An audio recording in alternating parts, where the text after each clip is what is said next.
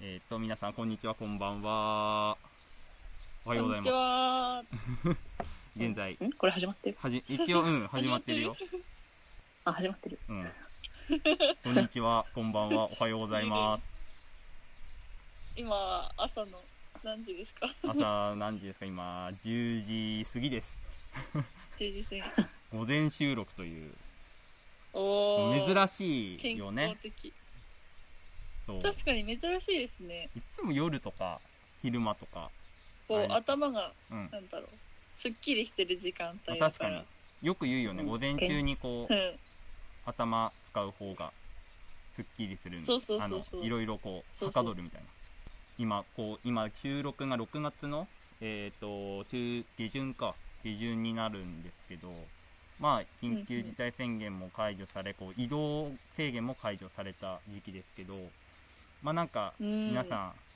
ん、なんだかんだで外にはなかなか出づらい状況であのおうち時間まだまだ過ごしてると思うんですけどはい。どうですなんかそうですおねうち時間何してますかえーっと、そうですね。なんか、最近は本当お家で、こう、YouTube 画面で見たりとかしてるんですけど、なんか、最近、本当最近ハマってるのが、うんなんか作り置き料理にハマってて、っおおていうのも、なんか夜にこう、がってこう調理するよりも、なんかうんうん週末にまとめて調理した方が、うんうんこう、平日楽になるなってことに最近気づき、ほほなるほど。そう、なので、週末にまとめて、もうタッパーとかに料理詰め込んで、保存が効くような料理をこうまとめて作ったりしてます。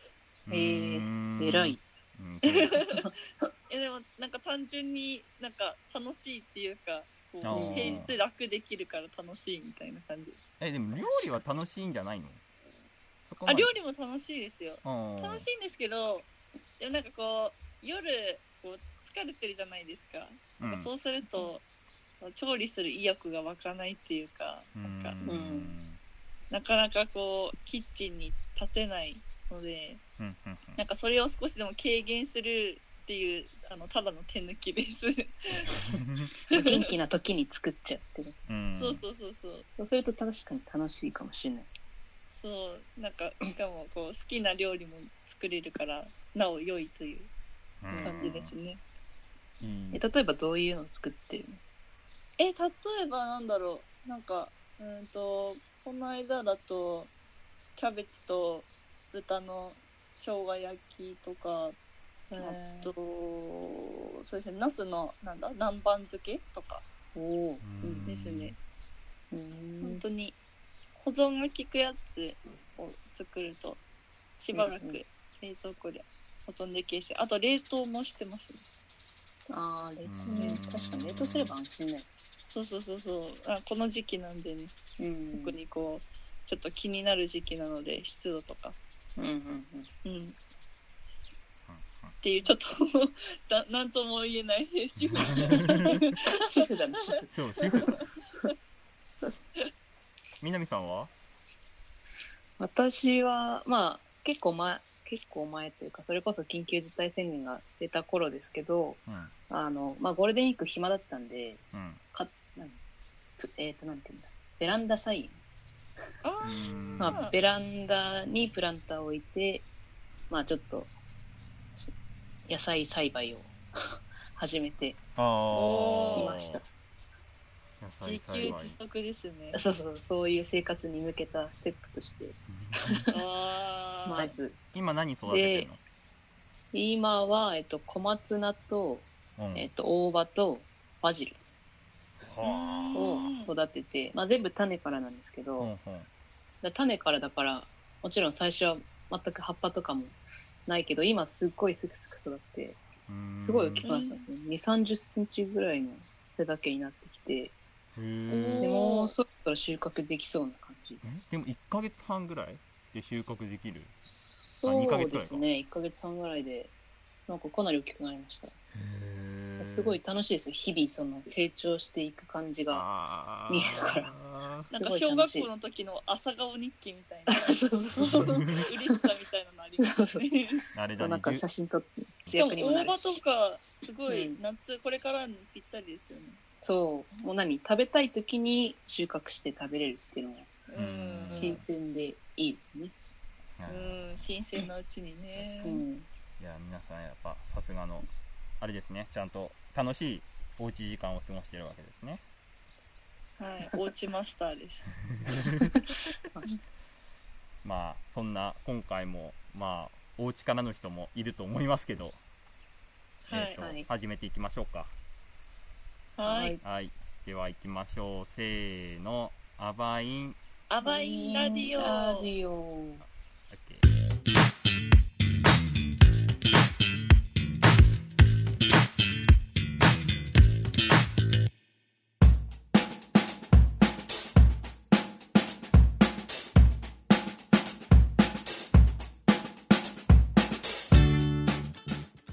はい、では始まりました「バインダリオ」えー、とこの番組は、えー大崎で活動しているさまざまな方のプロフィールをいろいろ聞いていくラジオ番組です今日はワインの三浦智也と鹿賀文香と、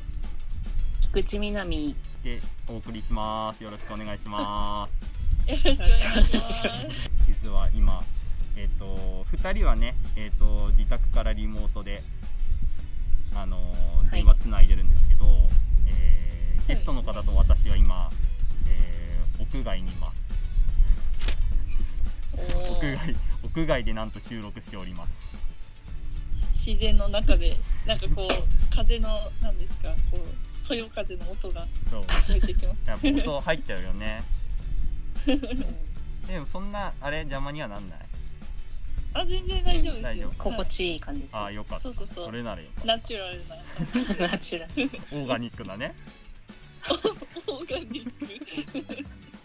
で、はい。じゃあまあそんな本田でえっ、と 今日お隣にいるゲストの方をご紹介しますではどうぞ枝島平八である。え誰 誰ですか誰ですか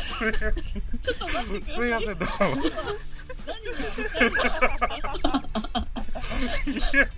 すいません、どうも。えっと、ええっと、声優で俳優ですか。すかねえー、ついついあの、待ってる時間がですね、もどかしくてですねあー、ついついこう、すいませんねふざけたくなってしままって、た、す いうずうずしてしまいました。すいません、あの、えー、えっと、鹿間町でですね、NPO 法人のルネッサンスファクトリーの代表をやっております、菅原と申します。よろあ、菅原和杉と申します。よろしくお願いします。よろしくお願いしよろしくお願いしままーすどうもどうも。えな最最初なんて言いました名前え、枝島平八って言ったんですけど、それ架空ですか誰。いや、あの、昔読んでた漫画でこうへいう、ーあの、先駆け男塾って漫画がありまして、それの塾長が枝島平八っつるんですけど、もはう、ほ、セリフの7割ぐらいが、枝島平八であるって言ってるだけなんですよ。あ、七割が自己紹そ介う、。そうです。そうなんです。ちょっと。でも分かる人は分かる、多分そうですねあの多分正道さんあたりは爆笑してると思うんですあ、これ、け聞いてたら、こうニヤッとする感じ。どそうですねえそえういよろしくお願いしあますよろしくお願いしますえで和澄さんとの出会いって、足利さんとか南さんは何がきっかけで和杉さんと出会ったんだっけえっと、まあ、私、足利はですね、うーんと、あれですかね、大崎市の、えっ、と、あれ、なんでしたっけ、若者 えのあ祭ユ典ー。スフェスですかねあ、そうそうそうそう、ユースフはェいスティバル。そうあだの時、あの時名刺持ってったんですね私が確かそうそうそうそうえ。ええで、えええなんか、その時に名刺交換した覚えがあります。そうでしたねうん。あだそから、もう、かれこれ5、5、6年前とかですかね。そうです6ね年前かな。ううん。ん4年は経ってると思いますようん。ええそうですよね。え私はあれですねアバインがまだ大町に事務え所、う事ん務所というかカフェがあった頃になんなんかイベントでしたっけあのなんかたまたま。多分、ドゥユやっのてて、ドゥユのじゃないですかね。あ、ドゥユあ、の。ずゆの。ええはいはい。あれでなん農業か、のイベント。南さんが喋ってる時に行ったんですね。ああ、確かか。はい そうなんですそうねそ。うそう。そっからなんか、ええハワイカフェっていうか、まあそこで何度かそう会でうすようになねっ。て、みたいな。ええあの、ドゥユノにはちょいちょい行ってたんですよ。私、あの、あ農業には興味あるんですけど、農家じゃなかったもんですから、あ、はい、はい。ちょっと話聞きにと思って行ってたんですよね。うんそしたらあのキクラゲの時にいらっしゃってですね。ええそうですね。ええ和杉さんにもこう、えハワイラジオ出ていただくってことであの、人生グラフを書いていただきましたいえ書きましたね。やーなんだ盛りだくさんですね44年ありますからね。まあ確かにえ年数が長いのもありますえ ね。そうですね。日野さんの回もなかなかボリュームあったけど、うん和杉さんもボリュームあるなと思って日野さんほどではないですけどね。ボリュームあるしえツッコミどころ満載そうで。ですねえすいません本当。やっぱこう僕はやっぱ0歳毎回気になるんですよレイさんえまあな0歳 そうえはいあの0歳ポジティブな人間もいればええ本当にゼロの人間もいるし、ええまあ一杉さんみたいに書かないっていう あータイそうプでもあすりよますねね。あのまあ年表にもあの有史以前って書いてますけど も、本当なんか記憶が記憶がさすがに残ってないのででね。も僕はこれだけ何だったっけなとこれだけ記録 記憶がもう小中高であるのはすごいですよ そうだから聞いていきたいなと思うんですけど、ええもうまあもう共通してこうあのメンバーにもこええのグラフ投げた時に聞きたかったことがあったんですけど、この派閥争いにえ敗北少数派になかなか侵侵害みたえいななかなかなそうですね迫害を受けましたね。なかなか迫害っすねここれ、な何があったんですか いやあのまあよくあるその友達のグループがあったんですけども、なんか あるグループが勢力を拡大してしまってですねそのグループに入らなかったんですねうちのグループがうん。そしたらなんとなくこう迫害されるようになってきてですね迫害 ってなかなか。迫害つこうななんていうんですかねいじめってほどまではいかないんですけどまあちょっとまあなんかよく喧嘩売られるとかなんかあのそういう感じですかね。あ立場が弱い。立場が弱いってことですね。ええそうですね。あでーもうん8歳とかだから小学3年生。そうですね。三あー、年。そうですね。そうで小学すね。三年から三年三年四年がその派閥、あまあ二年ごとにクラスがクラス替えなのでうんうんうん、三四年は同じメンツなので、やっぱどうしても、あええこの二年間はその派閥争いが続いちゃいましたね。え あ倒産で喧嘩売るってな。すごい。えそうなんですよね。なかなかね、激動な小学時代です。そうでしたね。やっぱどうしてもね、私のグループって早生まれが多かったもんですから、あのあ、ー小学校の時って早生まれの子って成績、今あの、あんま良くないじゃないですか。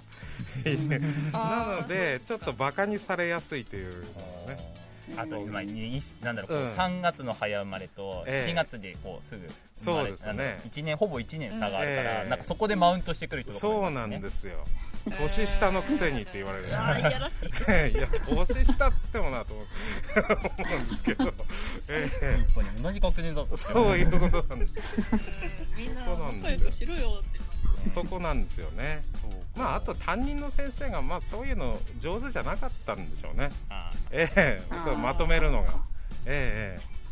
そうですね。だってあーの、5年生になったら担任のせあの担任の先生が好きだったって書きましたけど、このじ。はい。あのクラス替えしたんですけどそんなに変わんなかったんですよ何人かしか入れ替わんなくて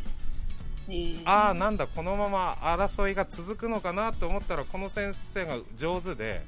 なくなったんですよねそういう派閥が。ははい、ええすごい。いうまくさばいてくれた。そうなんですよもうみんな仲良くしろみたいな感じで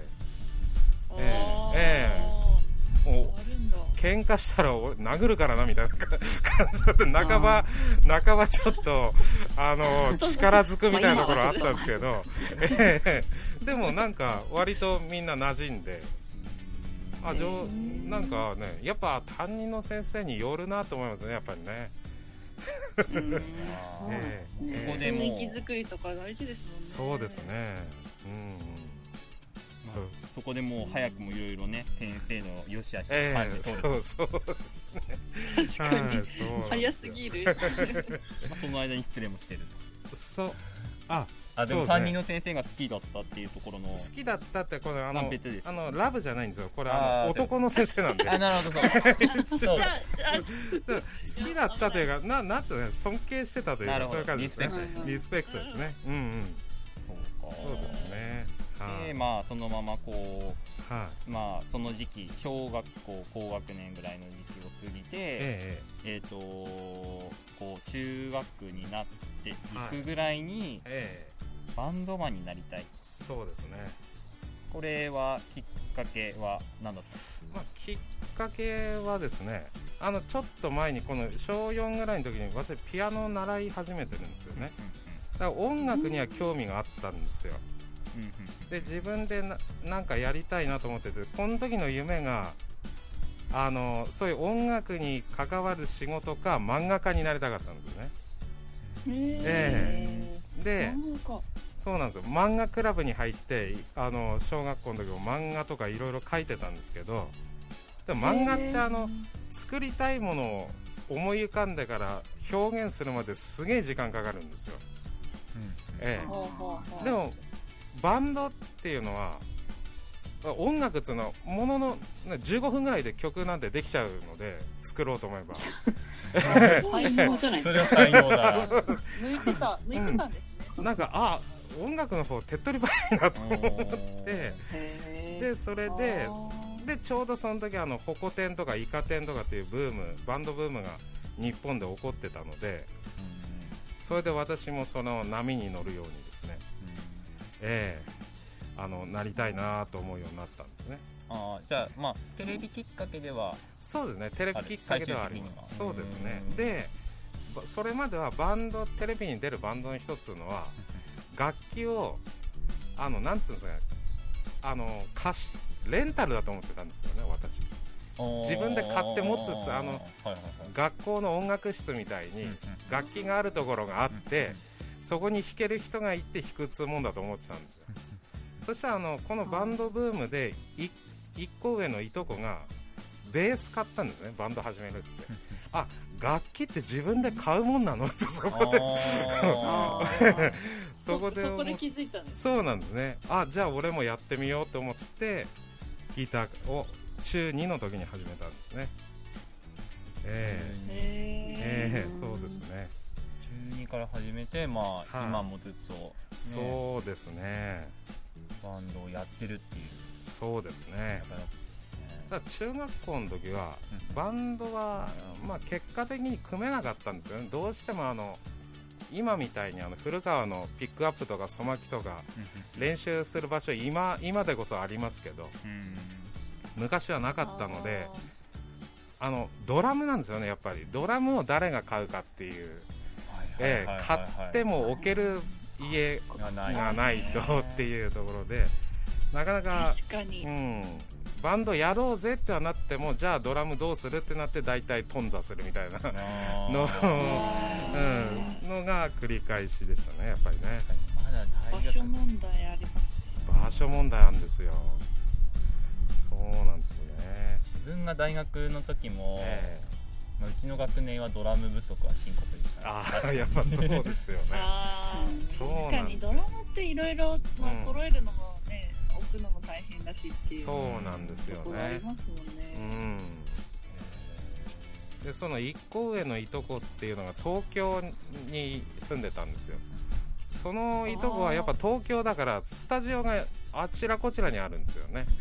で中学校でも使えるあの公民館とかの音楽部屋とかにも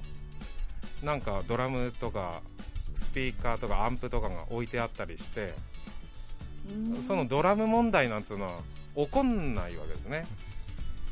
東京の人だとこれは羨ましい羨ましいですよねだからもうそれでちょっと、まあ、この頃からですねああもう早く東京行きたいなと思い始めたあうええ そっかそっなるかほどそうですね都会への憧れをそうですね後に持ち始めたんですね。うんちなみにこれあるかどうかわかんないですけどこの時にはいこう憧れてたバンド名なんだろうバンドマン、えええーバンドとかってあったりしましたあもうこの時は爆竹ですねそれこあそもうこの頃に爆竹 そなんうだですねあの中1の時にボーイが好きだったんだよボーボーイが好きでであの別の友達が爆竹好きで CD を貸してくれたんですよねそしたらあこっちの方かっこいいなと思ってそっから好きにななったんですよね爆竹は位置づけ的にはえロックバンドえそれそとうでもすね、ええビジュアルに入るあのビジュアル系っていう言葉がない時代のビジュアル系だった、ええあーですねなええるほど先駆け的な。そうですね。ビジュアル系っていう言葉はあの X からなのでうんああ。そうなの。X があのバンドアマチュアバンドの時に活動してた時のキャッチフレーズが「ビジュアルショック」っていううんうんうんキャッチフレーズでやってたんですよでそっからなんですよねビジュアル系っていうあの目に訴えるバンドがビジュアル系って言われるようになったのはそうかへえ。そうなんだ爆竹も見た目的にはビジュアル系なんですけどまだ言葉がなかったんですねそのうんそういうジャンルもあージャンルもないしそうかここはにいも当てはまらない感じ。そうですまあねじゃああるライターがつけたんでしょうね そうですね、えうえーん。だと思いますねそうか、えもう X のイメージって、まあ、僕はもうメタルのイメージでしか、ああはいはいジャパジャパメタジャパニーズメタルええそのうイメーでジすしよねかなかったんですけど、そうだったんですねうんなるほそうでしたねえどで中学の時はバンド組めず、ええでそのままこう高校に進学しまえすそうなんですよでまあゆくゆく先でもこう大学にも進学和正さんするんですけど、えこの辺結構えええまあゼロかマイナスにまあまなってるんあですよ、そうですねでこれって何があったんですか、いやあの中3の時に、うんなんかラジオでそこのなんかバンド組みたいんですけど人がいないですみたいなお便りを読んでてそのパーソナリティがでそのパーソナリティがそのお便りくれた人に高校行ったらややりたい子いっぱいいるからすぐできるよみたいなこと言ってたんですよパーソナリティがパーソナリティがねで私がああそうなんだじゃあわあ早く高校生になりてえなと思って え勉強して 念願の高校生になったらもう全然いなくてバンドやりたい 人が違い。ええと思って全然いねえじゃねえかあのパーソナリティ嘘つきやがってと思って ええもうがっかりしちゃってですねあーそういうことだったんですそうねなのねでがっかりしたしまたそのまあフルコーだったんですけどうんうんなんかもう入っていきなりなんか受験の話されるんですよね1年生もう受験終わったばっかのにもうもう大学受験の話いきなりされるのでえつまんなくねと 思って確かに。それはつまんないって思っちゃいますよね。 そうなんですよ全国入ったのに。そうなんですよねだから全然思いっきりもう中が中3の時はもう高校入ったらもうバンドマンライフみたいのを思い描いてたんですけどもなかなかできなくてですねあーじゃあバンドができなかったことに、まあそうですねめちゃめちゃショックだったショックだだったしあとあのそのいきもう受験の話されるのっていうのにもちょっとー落ち込んでましたしあとうん宿題が多いっていうああ。いきなり高校になると。そうなんですよね でも今どうなんですかねだからその、僕の時でもやっぱその感じはあって、あはいはいはいなんだろう部活にバンドサークルはやっぱり存在しなかったあはいはいだしええであとあのやっぱ分母が少ないもんですからバンド組みたい人がいたとしても好きなジャンルが違うとかですねうんでそれで組めないとあかるあるですねそうですねえそうかえそうなんですねえこれは、はい要は高校取るバンド組めねえなと思って、ええでやっぱ大学でもバンド組みたいと思ってそうですだねと思もうそれだけで生きてましたねこの 頃はもう本当にあの大学もどうしても東京の大学って言ってたのはやっぱそのやっぱいとこがやっぱり難なくバンドをやってたのでなんのなんかいとも簡単にバンドやってたのであやっぱとそういういろんなものがある場所じゃないとちょっとできないのかなと思って、ええ、それでどうしてもじゃあ東京行くしかねえと思ってましたねはうい、うんんでじゃあこの時の、はいはいえっ、と大学はいめっちゃマイナスですけど最初の2年あそうですねそうこですれねはじゃあええそれでも組めなかったみたいなとこですかそれではなくあの別にいやまあそうなんですけどそうえすすごえいえなー、悲しい。こうなんかまあなんていうんですかこの浪人が長かったので私 2, 2年浪人したもんですからあーで結構やっぱりあのちゃん向こうのななんか親からですねとりあえずあの大学って宮城県にもいっぱいあるじゃないですか東北学院とかう、んうんまあまあ。ななんでく家から通える距離に大学あるのにもかかわらず東京行くからにはあそそこその大学じゃないとダメだったのねみたいなそこそこ名前の通った大学じゃないとあのうん許さないと言われてて、あら。ええそうなんですよ、ええ聞いたこともない大学なんか許さないと言われてたんででそれなりに難しいとこ受けようと思うとやっぱり勉強しないといけなかったのでもうすごい勉強してたんですよあの浪人時代はもう遊ばずにギターもまあ毎日弾いてたところをまあそうですね3日に1回ぐらいにしてです ねええええでざーっとこうずーっと勉強してたんですけどその勉強生活が長かったせいかですねコミュ力が落ちてましてその2年の間2二年の間にあええ人とあんまり話さなくなったねそうそうなんですよ人とずーっと話す機会がないまま2年間ずーっともう勉強しっぱなしだったのでコミュ力が落ちてたんですよねギャップがすごかったわけだ。そうなんですよ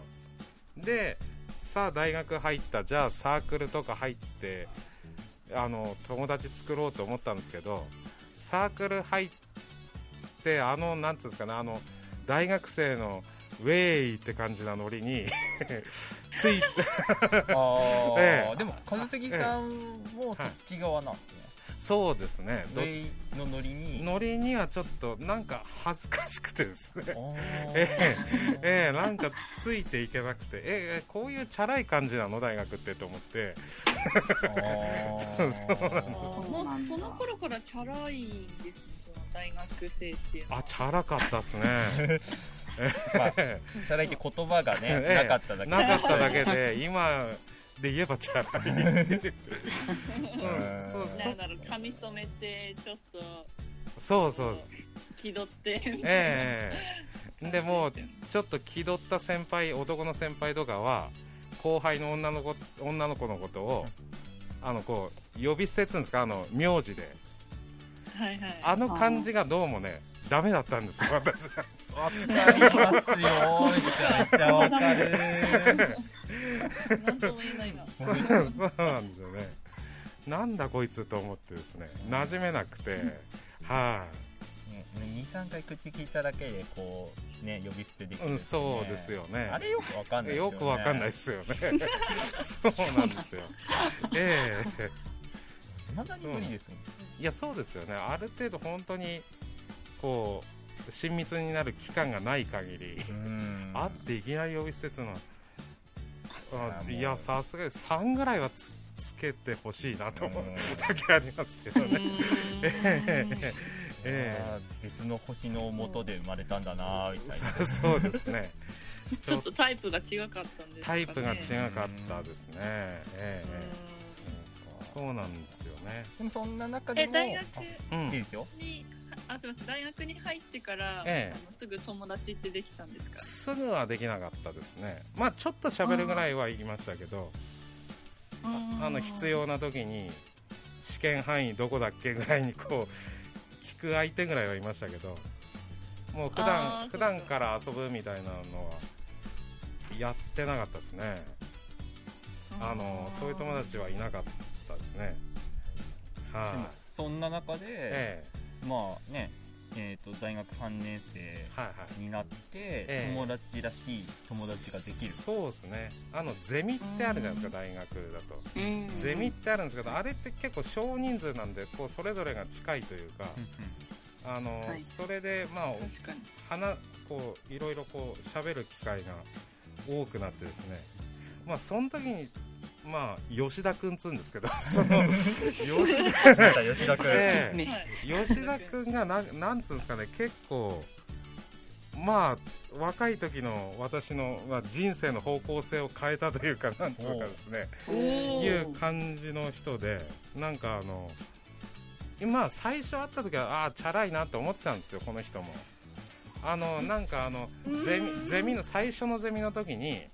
あのまああの先生があのこのゼミで飲みに行ったりとか合宿とかもあるわけだから誰がこの中で漢字みたいのを決めてもらってまとめてくれみたいな話したんですね先生が、そしたらその吉田君が立候補したんですよいきなり手を挙げて僕やりますみたいな感じでうわチャラって思って、あ、そこでそうそうそう絡みようと。え何この人みたいな飲み会やりたいからもう速攻手挙げたんじゃないかみたいな感じでチャラいなもう絶対無理だと思ってたんですけどウェウイウェイウェイだェイウェイな感じだなと思ったんですよ本当に。はいええうわと思ったんですけど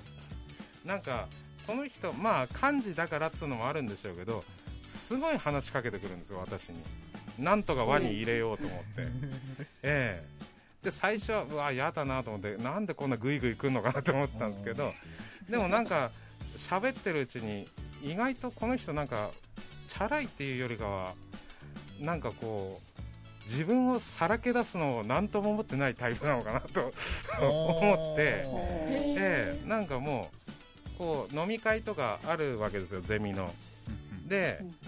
あのーまあ下トークみたいなあ女の子とかもいるんですけどあうの、んこう自分の性癖を、僕こういうの好きだみたいなのを堂々と言うんですよね。おーで女の子とかも あわおひ引いちゃってるわけですよ。あーでもうけ結構ガチめなそうなんですよで引いちゃってうわーってなってんのにいやだってしょうがないじゃん俺こういう性癖なんだからみたいな感じでなんか堂々としてるんですよねあすごいあ堂々としてるしそうなんですよ裏表がないですね。そうそういうことなんですよねあうんこういう趣味あるっつったら俺だったら恥ずかしくて言えないなっつうようなことをもう堂々と言ってるんですよなんかおーなるほど なんかそういうんじゃないですそうなんですよあだんだんあこの人かっこいいかもっててそうなんですねだんだん思ってきてあこういうことでいいのかみたいな別になんかおー周りと自分が違うからってそんな恥ずかしいって思わなくていいんだなみたいな風にこの人 と付き合うようになって思っおーてまあそっからですねもうああ結構ど自分のこともどんどん喋っていいんだなみたいな感じになってまあ今みたいな私みたいな今の私みたいなのに近づいき始めたところですねじゃあ吉田君様様じゃない吉田君様様です本当にうん影響大きいですね本当そうキでーすパーねソンですねキーパーソンでしただから本当にこの人と1年の時に出会ってればもっとあわーバンドをもうえね 組めえねたかもとかねそうなんです変よわったかも。そうなんですよねええちなみに吉田君と今でも交流はどうですかそうですね大学時代の友達ってもうほとんど連絡取れないんですけど、吉田君ともう一人だけはいまだにあーたまたまにですけどお、ーええあメらー。メールとかお一昨年ですかねこの人京都の人なんですけど今実家に戻っててあの久しぶりに会いました一昨年へーえはいあーそうですかええもうわあの全然私なんかもう大学の時からもういろいろ眼鏡とかも変わりましたし頭もハゲましたしだいぶ見た目変わったと思うんですけど吉田君が会っていけない「菅原君変わってないね」って言われてですねいい人じゃないですそか。うそうなんですいやなんかこのポジティブな感じいいなと思ってちょっとあー久しぶりに思いましたけいいど。ですねええええいい友達だ。すごい会ってみたいですああそうですねうんぜひ、吉ええ田君そうなんです吉よ田さんでそうなんですよ今彼はあの京都精華大学っつうところの先生やってるんですよねじゅ准教授です今や やへそうなすんですごいじゃないですか。うんそうなんですよねで、まあ、そこからこう大学卒業し、えまあ、失恋を得てからの、まあえ、バンドマンになりたい夢をこえそうですねう追っていくっていう時期になるんですかねそうですねええええこれね20大体6まあこう20そうですね、うん、解放区決定音源を作るそうですねこれがそうですあのずっとバンド組んでは別れ組んでは別れしてるうちにようやくそのオリジナルのバンドを組めたんですね、うんえおえーええそれでいろいろ活動してまあその中で音源も作れたっていう話ですね、ええ大学のやっ時のと大学出た後ですね出た後これねにええメンバーを、そうですねはういんん昔はあのあれなんですよあのネットがそこまででもなかったのであの楽器屋にメンバー募集の紙を貼りに行くんですね ええでし下の方にこう短冊みたいに自分の連絡先を書いてそれをこう気になった人はちぎって持ってって連絡くれるみたいなシステムなのの ええまあ今で言うとすごい個人情報も何もないような作戦なんですけどええプライバシえーえが。プライバシーも何もないような作戦ですけどみんなそうやってたんですね、あーでそれでええあの応募来た人たちと分断っていう話ですね、えちなみに今日、はいあの株杉さんには、ええあのあオリジナルの音源をえあそうなんですよあのおー持ってきていただいたんですけどこれはこの時期なんですか、いやもう一回解放区の後のうんうんこの28あ9かな今度45戦って読むんですよ人生最高のバンドって書い 書いてるんですけ ど、ええこの時の音源ですねあーなるえほど今回それを聞いてもらいたいなと思うんですけえどあそうですねではじゃあお曲ー紹介をあお願いできますでしょうかいやもうほんとこれあれですね子供の時からどっかの番組でこういうセリフを言うのが本当にもう憧れ続けたセリフをちょっと今いよいよ吐かせていただきます えええそれでは聞いてください「守護戦で雲と太陽」